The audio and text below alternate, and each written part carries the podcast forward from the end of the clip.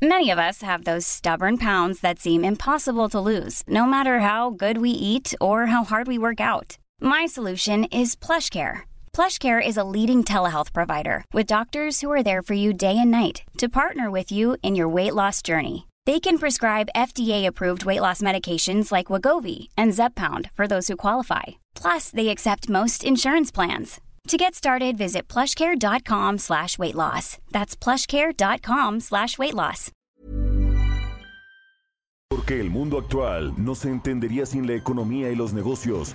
Acompaña a Mario Maldonado, el columnista de negocios más joven y objetivo del periodismo financiero, en su programa Bitácora de Negocios. Next you, the sky is more blue in Malibu. Next to you, in Malibu. Next to you, we watch the sun go down as we're walking. I'd spend the rest of my life standing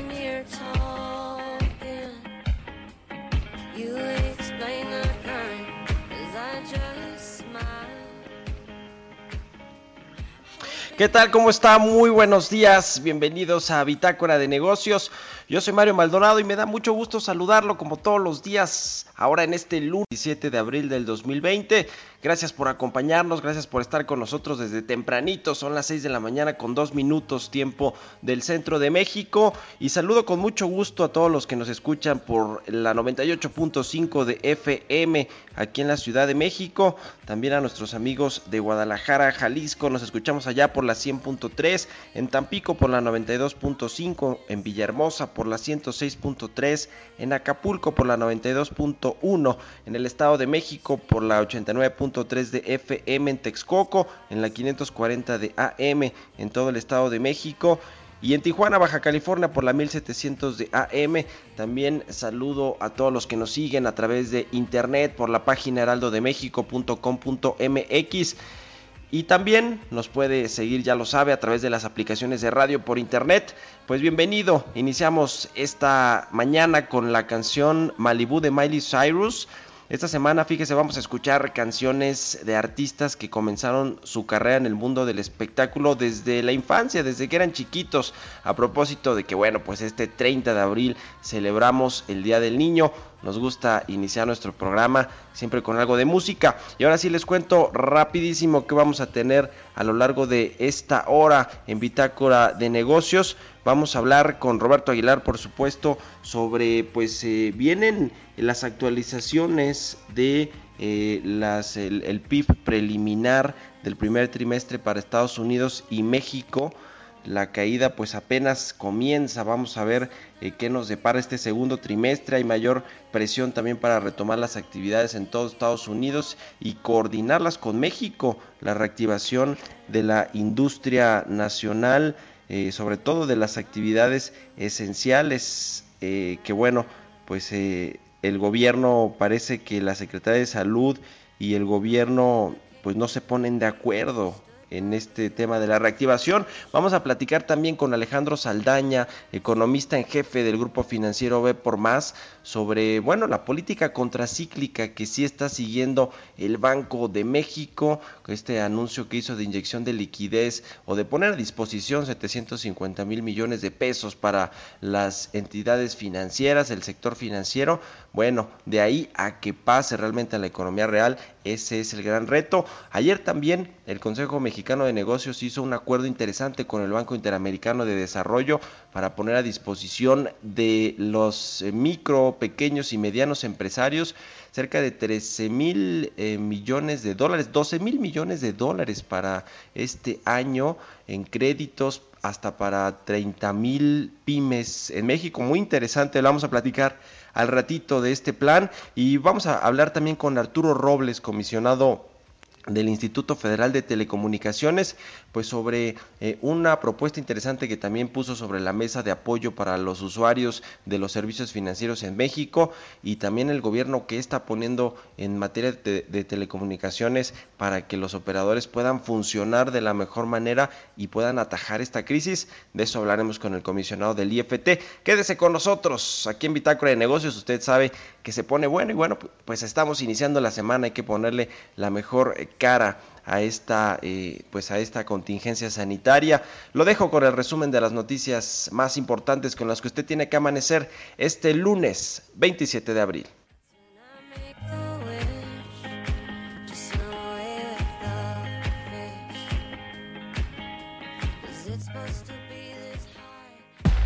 El resumen.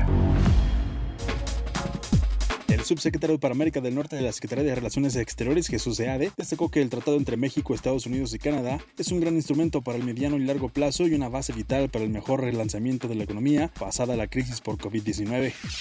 El Banco Mundial estima que este año la demanda de petróleo disminuya en una cantidad sin precedentes de 9.3 millones de barriles por día con respecto al nivel de 2019 que fue de 100 millones de barriles diarios debido a los esfuerzos de mitigación de los contagios de COVID-19 que han supuesto la limitación de la mayoría de los desplazamientos los créditos de la palabra del gobierno federal a empresas que no han despedido empleados durante el primer trimestre de 2020 empezarán a ser entregados desde este lunes, pero las autoridades llamaron a no sobreendeudarse para evitar un problema más grande posteriormente. Para apoyar a pequeños comerciantes afectados por el cierre de la economía con el objetivo de evitar contagios por coronavirus, la Comisión Nacional Bancaria y de Valores autorizó a las sociedades financieras populares a otorgar créditos de forma remota durante la emergencia sanitaria sin necesidad de que las personas acudan a sucursal. El Centro de Estudios Económicos del Sector Privado consideró urgente contar con una política fiscal clara y determinada, basada en reasignaciones del gasto y aumentos netos del mismo, para intentar controlar de varias maneras la emergencia sanitaria. El director del Consejo Empresarial Mexicano de Comercio Exterior, Fernando Ruiz, estimó que la recesión económica que se generará en Estados Unidos y México, acentuada por las restricciones a la actividad económica para paliar la pandemia de COVID-19, provocará una baja en el comercio internacional del país entre 17 y 20%. El Consejo Mexicano de Negocios y BID Invest, miembro del grupo BID, anunciaron un acuerdo para facilitar el financiamiento de las cadenas productivas y apoyar a las micro, pequeñas y medianas empresas del país, el cual prevé recursos por hasta 12 mil millones de dólares. Bitácora de negocios. El editorial.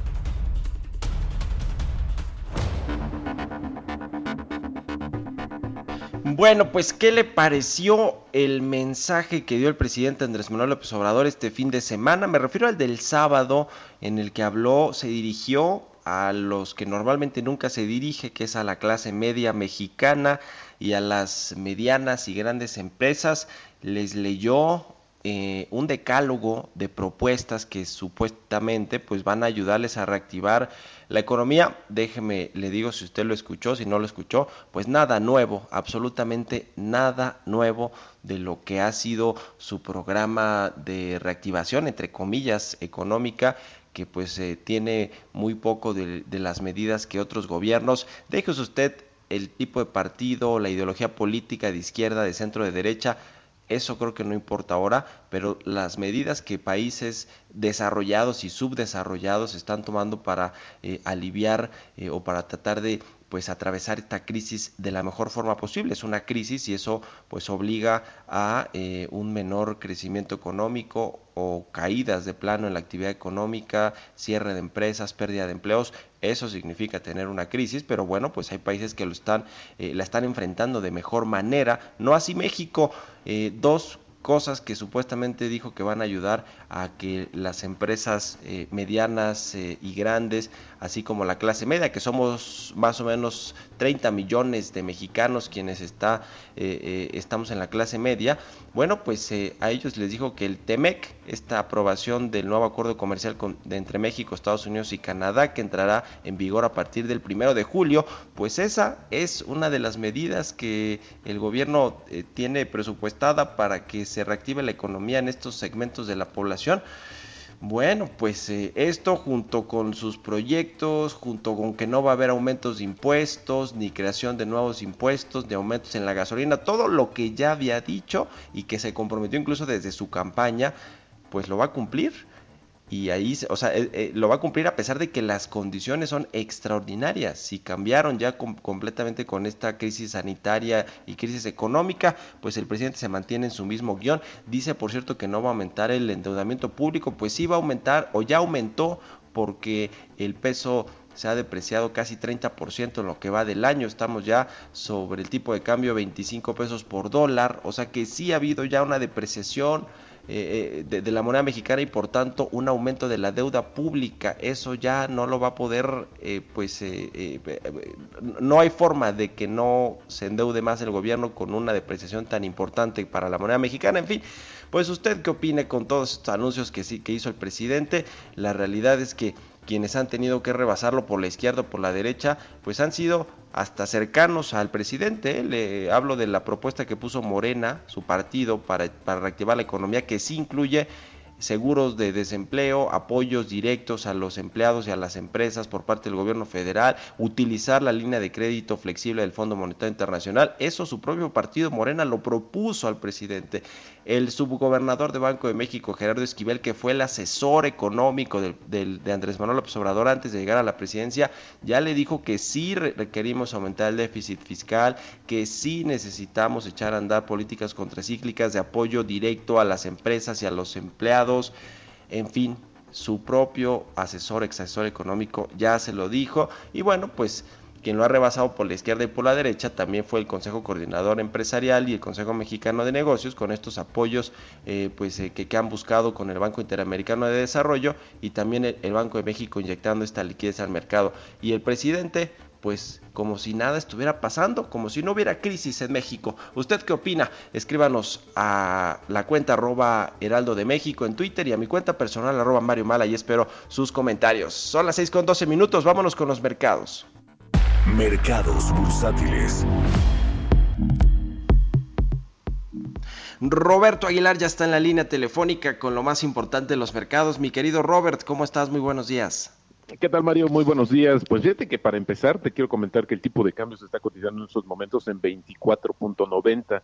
Ya con esta cotización llevamos una depreciación anual de más de 31%. Ahora, para complementar el dato que decías respecto al efecto que esto tiene en los pasivos del gobierno federal. Y bueno, pues eh, muy presionado desde el viernes el tipo de cambio, ya platicaremos un poquito los motivos. Y bueno, el dato es que aunque mantuvo sus tasas sin cambio, el Banco de Japón amplió el estímulo monetario por segundo mes consecutivo para aliviar las tensiones del financiamiento corporativo y financiar el gasto del gobierno destinado a combatir pues justo las consecuencias económicas de esta pandemia. Suma más suma un poco más de un billón de dólares, lo que ya se había eh, pues, presupuestado y autorizado. Pero fíjate que analistas pues dicen que la decisión es como una señal de que los estragos económicos del coronavirus podrían ser más profundos. Había que esperar qué es lo que dice en este orden. El miércoles es el anuncio de política monetaria en Estados Unidos, el jueves de la Unión Europea y en México pues la siguiente junta está programada para el 14 de mayo, a pesar de que ya hicieron un anuncio fuera de calendario. Y te diría también que mientras la cifra de decesos por coronavirus en Estados Unidos ya superó 50 mil, pues Georgia, Oklahoma y otros estados dieron sus primeros pasos para reabrir negocios, negocios desde el viernes. Y esto, pese a las advertencias del presidente Trump, que te acordarás que había ahí una disputa, que él decía que solamente eh, el presidente Donald Trump tenía la potestad de anunciar la reapertura. Después le dio pues su dimensión justa a los gobernadores y ellos ya están actuando por su parte. Otros de los estados donde también ya se están levantando las cortinas es en Florida y también en California. Lo que nos amanecemos también, Mario, es que hay otro grupo de, estados de Estados Unidos que hoy anunciarían pues la estrategia para reabrir es Colorado, Mississippi, Minnesota, Montana y Tennessee. Estos son los estados donde habrá ya una apertura eh, progresiva de los negocios. Así es que la presión por reabrir es muy fuerte y no solamente en Estados Unidos, nuestro principal socio comercial, sino también Italia. Ya anunció el primer ministro ayer que se prepara para abrir las fábricas y los sitios de construcción a partir del 4 de mayo y bueno, va a permitir también pues ya un relajamiento de eh, pues las medidas de distanciamiento social.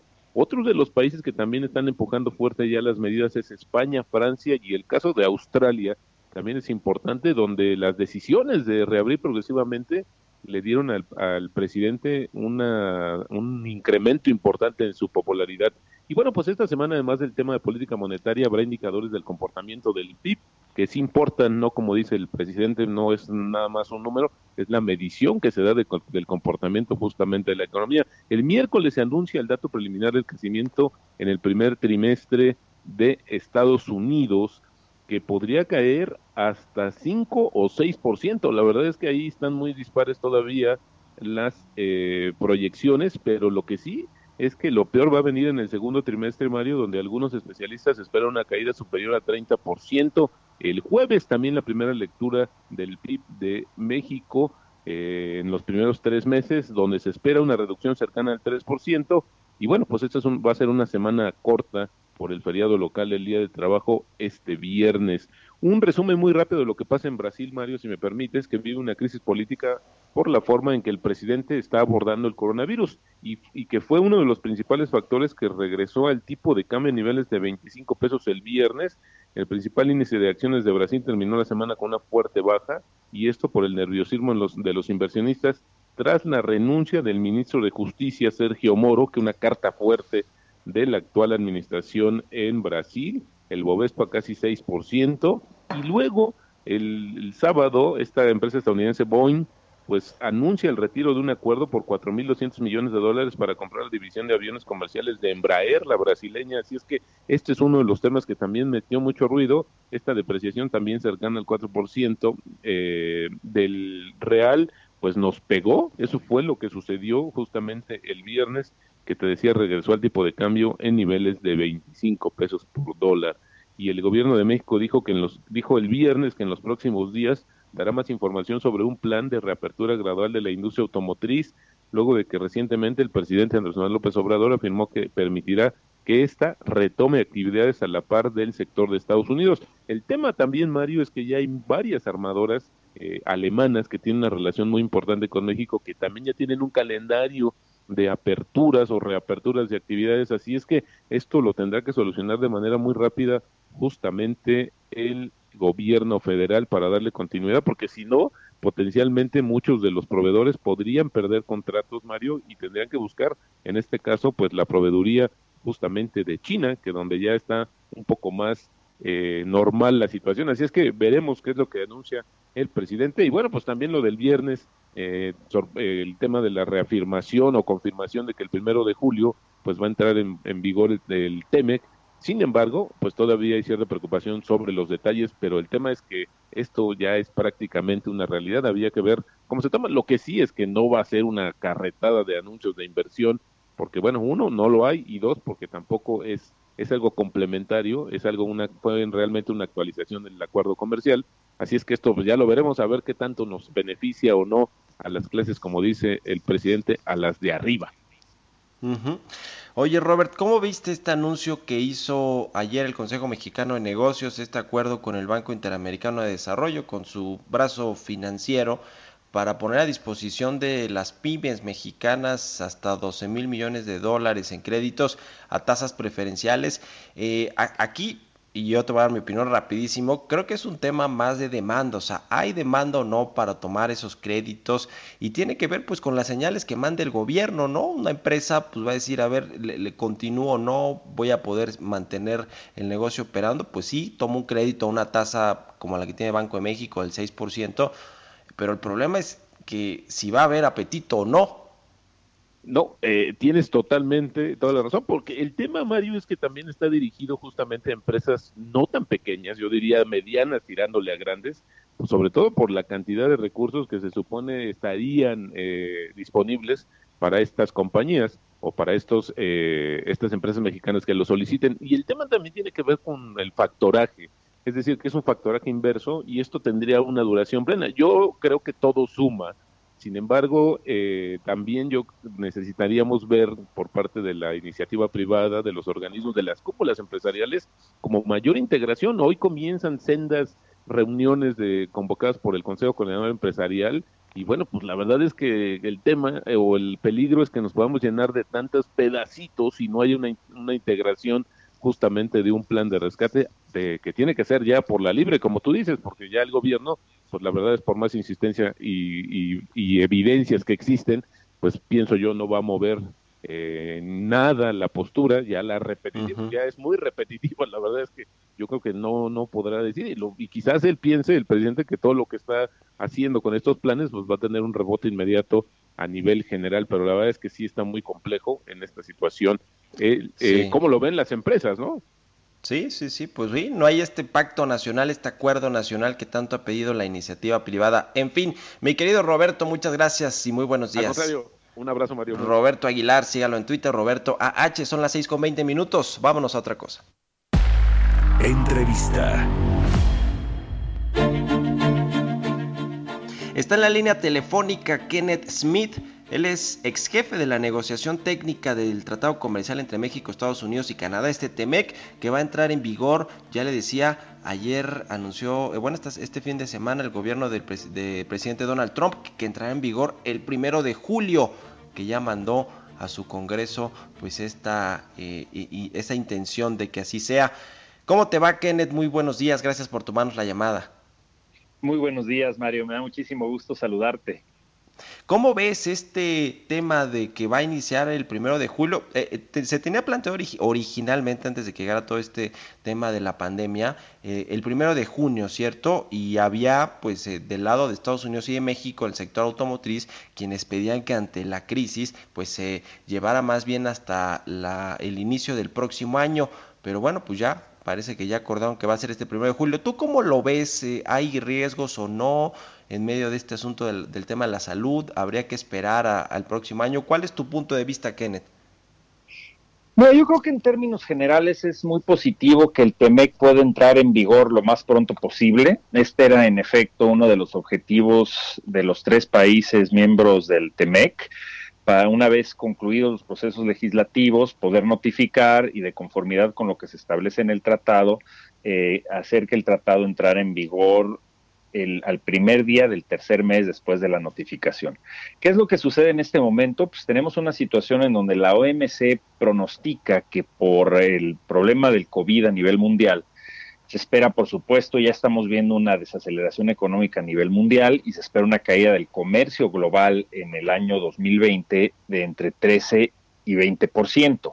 Entonces, la entrada en vigor del TEMEC es una buena noticia dentro de este mar, digamos, de malas noticias económicas, porque pues definitivamente el Telecan y ahora el TEMEC en su versión modernizada este, eh, apuntala nuestra economía, fortalece nuestra competitividad. El tema es que aún quedan pendientes algunos temas que se están discutiendo, sobre todo, como bien lo mencionas, en el sector automotriz, respecto a las reglamentaciones uniformes, que son, este, digamos, la guía práctica para la implementación de las reglas de origen. Y, en efecto, en los sectores productivos de los tres países habían solicitado una prórroga a la entrada en vigor de las mismas. Ahora va a entrar en vigor el tratado lo que puede suceder es que los países están todavía discutiendo los detalles sobre estas reglamentaciones uniformes y este a pesar de que eh, aduanas en Estados Unidos ya sacó unas reglas digamos interinas al respecto de cómo se van a implementar las reglas de origen eh, vienen digamos eh, con la posibilidad de que haya nuevos cambios y en esos cambios se podría dar alguna prórroga para la entrada en vigor de las reglas del sector automotriz justamente por esta dificultad que representa este, la situación económica de los tres países en este momento. Es decir, que aun cuando en su generalidad el TEMEC entre en funcionamiento este primero de julio, en sectores específicos como es el automotriz, donde se tiene que revisar todavía una serie de eh, pues, lineamientos para que entre eh, en funcionamiento pleno por parte de cada uno de los tres países, ahí puede haber ciertas excepciones. E, e, ese, si digamos, sí está considerado eso en el TEMEC. Sabemos que es parte de lo que están eh, discutiendo a nivel técnico los tres países. Eh, yo creo que un cálculo que se está haciendo es que conviene tener el TEMEC en vigor cuanto antes, no conviene detener eh, o dejar en el limbo el TEMEC en los próximos meses, justamente porque se necesita una noticia positiva, eh, pero sí es importante analizar esta situación que están eh, manifestando los productores del sector automotriz de los tres países, en el sentido de que bajo una situación económica compleja, con el hecho de que apenas están ahora este, saliendo las reglamentaciones uniformes, queda poco tiempo para que todos los requisitos en materia de reglas automotrices puedan entrar en vigor el primero de julio.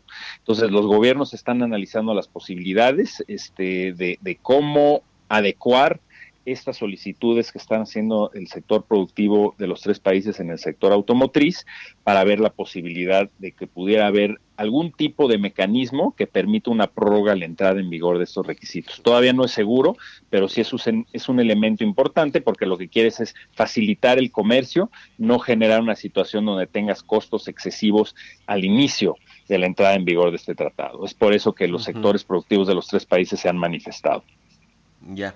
A ver, eh, Kenneth, el presidente López Obrador, eh, a, juzgar por el discurso de este fin de semana y otros que ha tenido en días anteriores, eh, eh, ve atada la recuperación de México a la de Estados Unidos y una de las vías de esa recuperación cree que puede ser vía el comercio internacional, o al menos eso es lo que yo supongo de los mensajes que él expone en, en sus, pues en sus videos o en sus conferencias. ¿Tú lo ves así? Es decir, esta pues relación tan cercana que tiene México en su comercio internacional con, con, los Estados Unidos va efectivamente a arrastrar hacia arriba o a jalar eh, el crecimiento de México, la reactivación económica. Y lo pregunto porque el año pasado el ciclo económico de Estados Unidos y el de México pues se desligó completamente. Estados Unidos creció 2.3% y México se estancó o cayó ligeramente 0.1%. Sí es la vía adecuada pensar en que Estados Unidos nos puede jalar hacia arriba en la recuperación? Sin lugar a dudas, el hecho de que tenemos en vigor el Telecan y próximamente el TEMEC eh, fortalece la integración económica que tenemos con Estados Unidos, nuestro principal socio comercial, y no solo eso, eh, el, eh, Estados Unidos como ancla, digamos, de la economía mundial, pues obviamente tiene un impacto directo en este, nuestro crecimiento económico y eso se ha manifestado desde hace años. El tema aquí que es muy importante y es lo que mencionabas de cómo, digamos, en el último año hubo una, este, digamos, desconecte entre el ciclo económico en Estados Unidos y el crecimiento en México, te señala que el tener el TEMEC es una condición muy importante para mantener el, el crecimiento en México, para fortalecer la economía, pero no es una condición suficiente. Es decir, aunado a lo que tenemos en términos de la relación comercial con nuestro principal socio, está también el tema relacionado con las políticas domésticas que implementemos este, para propiciar un ambiente de negocios propicio al, al crecimiento, es decir, este, las políticas domésticas que implementemos. Y eso es muy importante en este momento donde los países están discutiendo los programas económicos de recuperación que, que van a implementar para salir de lo que va a ser una crisis económica siguiendo la crisis de salud. Eso ya se está viendo en todo el mundo. Entonces lo que necesitamos es un TEMEC en vigor, pero al mismo tiempo, por ejemplo, en México, el Consejo Coordinador Empresarial está impulsando medidas, propuestas para cómo fortalecer el empleo, sobre todo de las pymes, en este momento de crisis y asegurar que no tengamos eh, miles, sino es que millones de desempleados debido a la crisis del COVID. Entonces las medidas domésticas tienen que ser fuertes para poder apuntalar el empleo y al mismo tiempo fortalecerse con la entrada en vigor del TEMEC. Van de la mano los dos procesos. Pues muy interesante, te agradezco mucho Kenneth Smith, ex, jefe de la negociación técnica del TEMEC y bueno, pues eh, experto en todos estos asuntos comerciales, consultor y demás, que nos hayas tomado la llamada aquí en Bitácora de Negocios y muy buenos días. Te agradezco muchísimo, Mario, y estoy a tus órdenes. Un abrazo, que estés muy bien. Son las 6 con 29 minutos, nos vamos al corte rapidísimo, regresamos. Continuamos en un momento con la información más relevante del mundo financiero en Bitácora de Negocios con Mario Maldonado. Regresamos. Estamos de vuelta en Bitácora de Negocios con Mario Maldonado. Entrevista. Ya estamos de regreso en Bitácora de Negocios. Son las 6 con 33 minutos, tiempo del centro de México. Muchas gracias por seguir con nosotros. Vamos a platicar con Alejandro Saldaña. Él es economista en jefe del grupo financiero B por Más. ¿Cómo te va, Alejandro? Muy buenos días. Gracias por tomarnos la llamada aquí en Bitácora de Negocios. ¿Qué tal, Mario? Muy buenos días a ti y gracias por la invitación. Oye Alejandro, ¿cómo ves todo, eh, todas estas medidas que están tomando eh, pues otras entidades que no son el gobierno federal, estas medidas contracíclicas o que buscan pues dotar de liquidez a los mercados, a la economía, a las empresas, al sistema financiero? Hablamos eh, en particular, ¿qué te parece? Empezamos con lo que anunció el Banco de México la semana pasada, Primero un recorte a su tasa de interés del 6.5% al 6%, le recortó 50 puntos base y también anunció una serie de medidas, eh, más o menos unas 10 medidas ahí, algunas un tanto técnicas, pero la más importante es que puso a disposición del, del sector, del sistema financiero 750 mil millones de pesos pues para que puedan financiar a las empresas, a las personas que lo requieran en esta crisis a tasas preferenciales.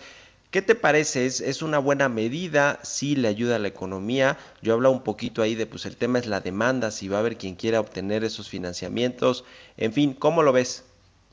Pues mira, en principio es bastante positivo tener un Banco de México activo y que esté aprovechando la solidez que tiene el sistema financiero para ayudar a, a minorar los efectos negativos de esta crisis. No bien no mencionas algunas de estas medidas son bastante técnicas, pero al final de cuentas lo que trata de hacer Banco de México es liberar recursos y que estos recursos no sean tan caros para los bancos, para que ellos a su vez le puedan dar crédito a los hogares y a las empresas en un entorno en el que pues muchas de estas empresas y, y personas van a perder sus ingresos a través de pérdidas de empleos o menores ventas por el cierre en la actividad económica. Entonces, pues van a necesitar financiarse para sobrevivir en estos en estos meses que van a ser bastante duros, ¿no? Entonces, en principio es algo bastante positivo lo que está tratando de hacer Banco de México, pero hay que tomar en cuenta también el alcance de estas medidas, ¿no? Si vemos nosotros el porcentaje del PIB que representa el crédito de la banca al sector privado, en México es alrededor del 27%, mucho menor a, países de, de, la región, ¿no? Como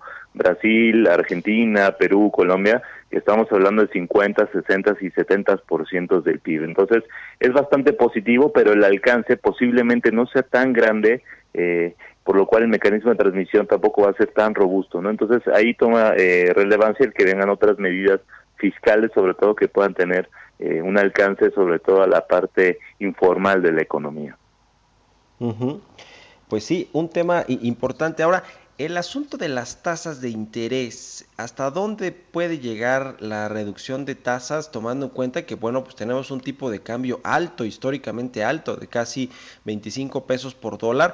Y lo pongo sobre la mesa, Alejandro, porque hoy el exsecretario de Hacienda, Carlos Ursúa, en su columna que escribe todos los lunes en el Universal, pues habla de la urgencia de que haya menores tasas de interés para eh, reactivar la economía. ¿Cómo ves tú este asunto de la política monetaria de Banco de México?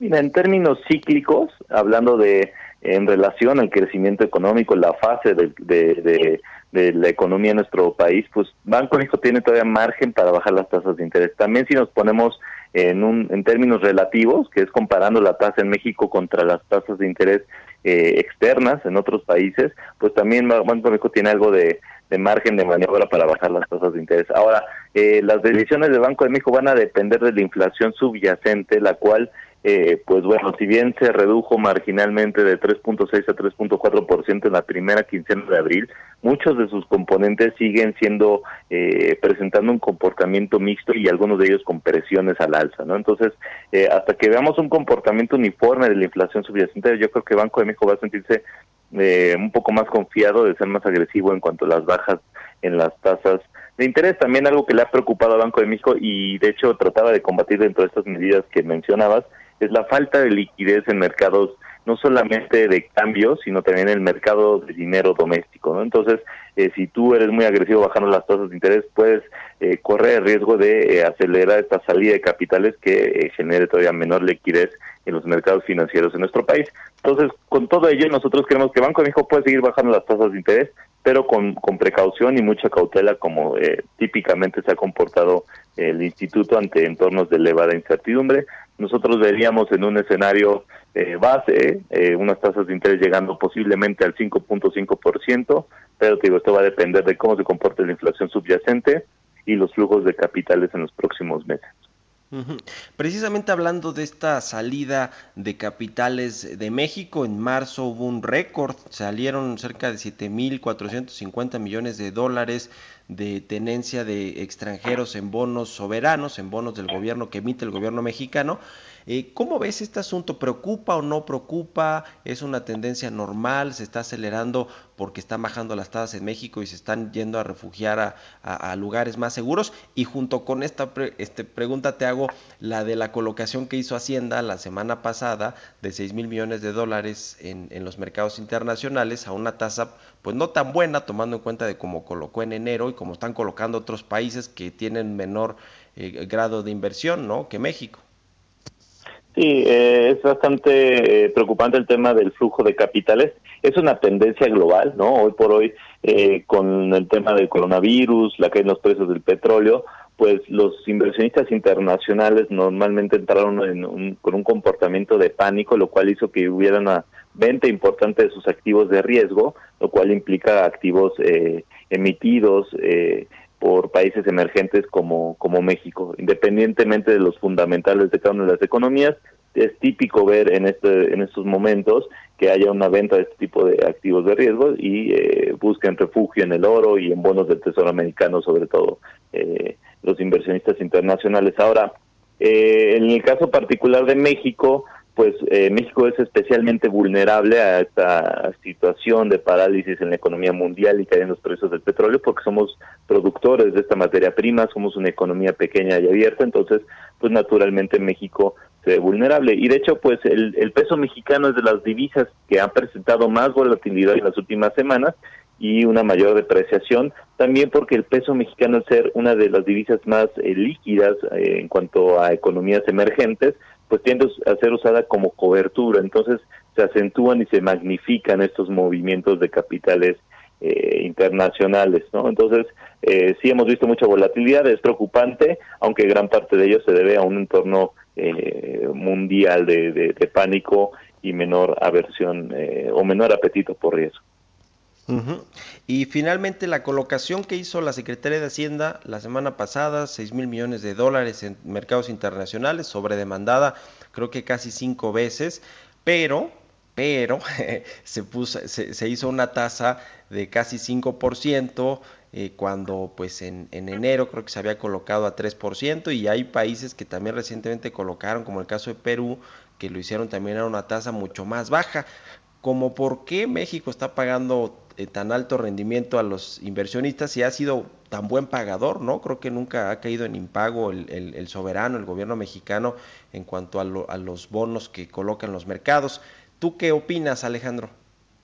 Mira, la percepción de riesgo del país ha crecido naturalmente en las últimas semanas. Los las primas de, riesgo han, de Pemex y de México han crecido muy, de forma muy importante con toda esta situación del coronavirus. No ayuda también eh, las bajas en la calificación crediticia de las últimas de las últimas semanas, ¿no? Eh, incluso Pemex cayendo eh, debajo de lo que es un grado de inversión y pues naturalmente el mercado está castigando esta, estas condiciones de México que pues es un entorno internacional difícil, pero además las expectativas de que México se recupere de forma importante, rápida y robusta, pues son bastante pobres. Entonces, posiblemente eso también venga de alguna forma eh, dentro de este castigo que tiene México. Digo, la tasa de interés históricamente no es tan alta, pero como lo mencionas bastante bien, ¿no? En un entorno en el que las tasas de interés externas en dólares, sobre todo, están cerca del 0%, pues sí se está pagando un premio bastante importante. Bueno, pues ahí está el tema. Muchas gracias Alejandro Saldaña, economista en jefe del Grupo Financiero B por Más, por habernos tomado la llamada aquí en Bitácora de Negocios y muy buenos días. Gracias a ti, Mario. Buen día a ti y a todo el auditorio. Un abrazo, que estés muy bien. Son las 6 de la mañana con 43 minutos. Vámonos con otra cosa. Historias empresariales. Oiga, pues eh, a ver, las empresas tecnológicas están buscando aprovechar lo más posible esta eh, contingencia sanitaria que bueno, pues nos obliga a muchos a trabajar desde casa, a eh, pues hacer videoconferencias, chats vía electrónica, vía internet. Y bueno, pues Facebook ya anunció que sus plataformas de video como eh, Messenger Rooms, que lo acaba de anunciar, pues están teniendo una buena demanda y en general las plataformas de video pues han eh, visto crecer su demanda de manera muy muy importante. Según Facebook, 700 millones de cuentas en WhatsApp y Messenger realizan llamadas todos los días, por lo que decidieron lanzar esta aplicación que le decía Messenger Rooms. ¿De qué se trata? Nos cuenta Giovanna Torres en la siguiente pieza.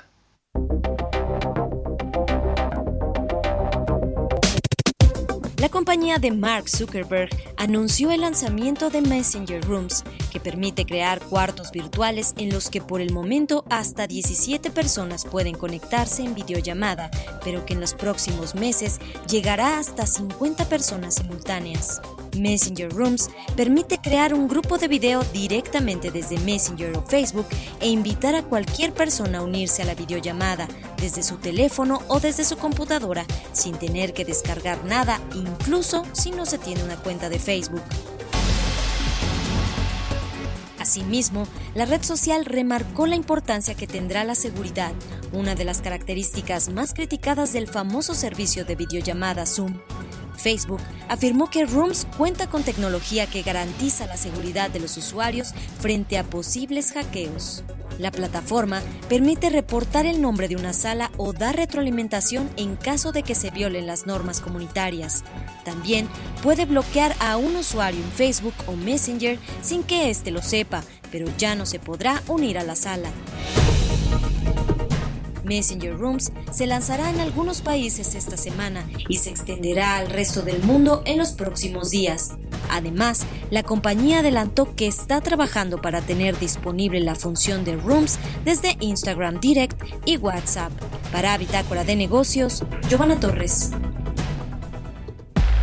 Entrevista. Oiga, le contamos aquí en Bitácora de Negocios que la semana pasada el Instituto Federal de Telecomunicaciones y los operadores de servicios de Internet y telefonía fijos acordaron ofrecer un paquete emergente y provisional en apoyo de, bueno, pues todos los usuarios de estos servicios de telecomunicaciones por esta contingencia de COVID-19. El plan incluye, eh, pues, eh, varios temas ahí que tienen que ver con la disponibilidad del uso de Internet en eh, casa, que bueno, pues se está utilizando mucho en estos días de contingencia. Y para platicar de esto me da mucho gusto saludar en la línea telefónica a Arturo Robles, él es comisionado del Instituto Federal de Telecomunicaciones. ¿Cómo estás, Arturo? Muy buenos días y gracias por tomarnos la llamada. Mario, buenos días. Un gusto saludarte a ti y a tu auditorio. Gracias. Cuéntanos, eh, pues eh, a grandes rasgos, de, qué va este plan, eh, que, bueno, pues a mi parecer es muy importante y va a ser de gran ayuda para los usuarios de, los servicios de telecomunicaciones en el país. Cuéntanos cuáles son, pues, los principales temas que, que engloba este acuerdo. Claro, te cuento. Desde el inicio de la pandemia, el instituto ha estado trabajando eh, para mantener, por un lado, la continuidad de los servicios y asegurarnos que, como bien mencionabas, ninguno de los usuarios se quede sin servicios durante este eh, periodo de la pandemia, porque, como sabes, va a ser el hilo vital para mantener, pues, por un lado, la conectividad y por el otro, para continuar haciendo una serie de actividades que sin las telecomunicaciones sería imposible. Para esto se ha logrado con los operadores de Internet y telefonía fija, pues que se eh, brinde un, eh, un, plan específico de emergencia por una sola ocasión y que se puede eh, solicitar durante el mes de mayo, el cual te ofrece una velocidad de hasta 2 megas, así como navegación y datos ilimitados. También este, con este plan puedes tener, eh, seguir recibiendo llamadas y eh, tanto del 911 como del 089, que son eh, la línea que puso el gobierno federal para la atención de la emergencia sanitaria. Y para migrar a este plan, pues los usuarios lo que tienen que hacer es contactar a su operador, además haber estado al corriente, está al corriente hasta pues este mes de, de abril y durante el siguiente mes de mayo lo puedes solicitar y tienes derecho a estar en él hasta el 30 de junio. Este es un plan de muy bajo costo, que son 100 pesos con IVA incluido, y pues es una, eh, es una ayuda para que durante esta contingencia ningún usuario que por algún motivo no pueda pagar su recibo normal, pues se mantenga comunicado y eh, tenga todos estos beneficios de estar conectado a Internet durante la contingencia. Estamos hablando que prácticamente son los principales operadores de servicios de Internet y telefonía fijos, ¿no? Está ahí Easy, Megacable, Telmex, Total Play y Maxcom, eh, que son, eh, bueno, las empresas, los operadores que decidieron entrarle pues a esta, eh, pues, a, esta emergencia de, la mano del IFT, pues con estos planes que van a beneficiar a los usuarios. Ahora, es cuestión entonces nada más de que el usuario se ponga en contacto con su operador y solicite el plan siempre y cuando esté pues al corriente, ¿no? Con los pagos. Ahora, ¿Qué otras eh, medidas eh, ustedes que, que, miden ahí, pues bien el tema de, las redes de telecomunicaciones, de la demanda, cómo han visto este movimiento de, la mayor demanda ahora de los servicios de telecomunicaciones fijos en casa, precisamente por este aislamiento, y versus los, los de eh, los móviles? No sé, me da curiosidad saber cómo se ha movido, si ustedes tienen algunos datos con, con respecto a cómo han cambiado esas tendencias de consumo. Una de las acciones que hemos estado llevando a cabo durante esta contingencia es eh, la, el monitoreo y el seguimiento de las redes, tanto de las redes móviles como de las redes fijas, y en estas se ha comportado eh, similar a otros países eh, del mundo. En la parte del móvil se ha visto reducida en, un aproximado del 15%, y en la parte fija, en algunos casos ha crecido hasta el 40%, pero la mayoría tiene un promedio de crecimiento de cercano al 20%. En este sentido, en México hay buenas noticias porque las redes han estado eh, respondiendo bien, los servicios han estado respondiendo bien, y esto es debido a que en los últimos años se han realizado inversiones en el sector y las redes son robustas, y si bien ha venido un alto eh, pues ascenso del uso de las redes porque eh, si hay, la gente está utilizando más teletrabajo, más teleeducación, más telesalud, además del uso de plataformas de entretenimiento, pues estas redes han eh, superado eh, eh, cabalmente este, este incremento, no se han saturado y hemos hecho un seguimiento también de cómo se están comportando. Por eso también hemos eh, emitido recomendaciones de cómo debes usar el Internet, qué priorizar y qué dejar para más tarde eh, con el efecto de que no se saturen las redes. Pues interesante cómo ha ido creciendo el consumo de, eh, pues de internet y de telefonía en los hogares, es decir, los, los fijos versus el internet móvil o, o, las llamadas incluso fuera de casa. Oye, ahora, eh, Arturo, el, el, asunto de los pendientes que tiene el Instituto Federal de Telecomunicaciones, ¿cómo se está resolviendo? También me da curiosidad saber cómo están operando ustedes. La mayoría lo estamos haciendo pues de manera eh, virtual a través de estas aplicaciones eh, de internet. En el IFT, ¿cómo están sesionando? ¿Cómo va la agenda de pendientes que tienen? Que, que creo que son muchísimos en este sector que es tan intensivo en, en, en, todo lo que tiene que ver pues con, con agendas de, del sector. ¿Cómo están sesionando actualmente, Arturo? El sector es muy dinámico y por lo tanto no podemos parar. Tenemos muchas acciones y muchas tareas que a las cuales darle seguimiento y por eso desde el inicio de la pandemia, desde mediados de abril, el instituto está siguiendo todas sus actividades prácticamente de manera virtual eh, te comento que el 90 y, eh, ah, en este momento el 98% de las acciones ya son virtuales, ya solo se mantienen servicios eh, muy esenciales que requieren la presencia física de alguna persona. Todo esto se ha llevado a cabo gracias a que el instituto desde hace cinco años había implementado el teletrabajo y además, pues como Instituto Federal de Telecomunicaciones, lo que queríamos era poner el ejemplo desde un principio que las actividades pueden seguir pues prácticamente de manera normal y eficiente eh, operando a través del Instituto Federal de Telecomunicaciones. En los próximos días también tendrán ustedes noticias de cómo vamos a ir cada vez reactivando más eh, actividades y procesos para que la industria pueda seguir su camino normal y también los, los usuarios puedan notar que durante la contingencia no hay cambios ni hay una reducción de servicios para eh, que puedan seguir conectados. Y por último, eh, Arturo, eh, bueno, ustedes ya anunciaron junto con los operadores este plan de apoyo para los usuarios. Eh, ahora, con respecto al gobierno, eh, a la agenda que tiene el gobierno y también pues las medidas que está tomando para enfrentar esta eh, crisis o esta contingencia sanitaria, ¿qué, se ha puesto sobre la mesa? Yo he escuchado ahí algunos operadores que piden este asunto del, del IEPS, del impuesto especial, que pudiera aplazarse, que pudiera revisarse en, en medio de esta contingencia. ¿Saben ustedes o han tenido acercamiento con parte del gobierno federal? Para revisar algunos de estos temas?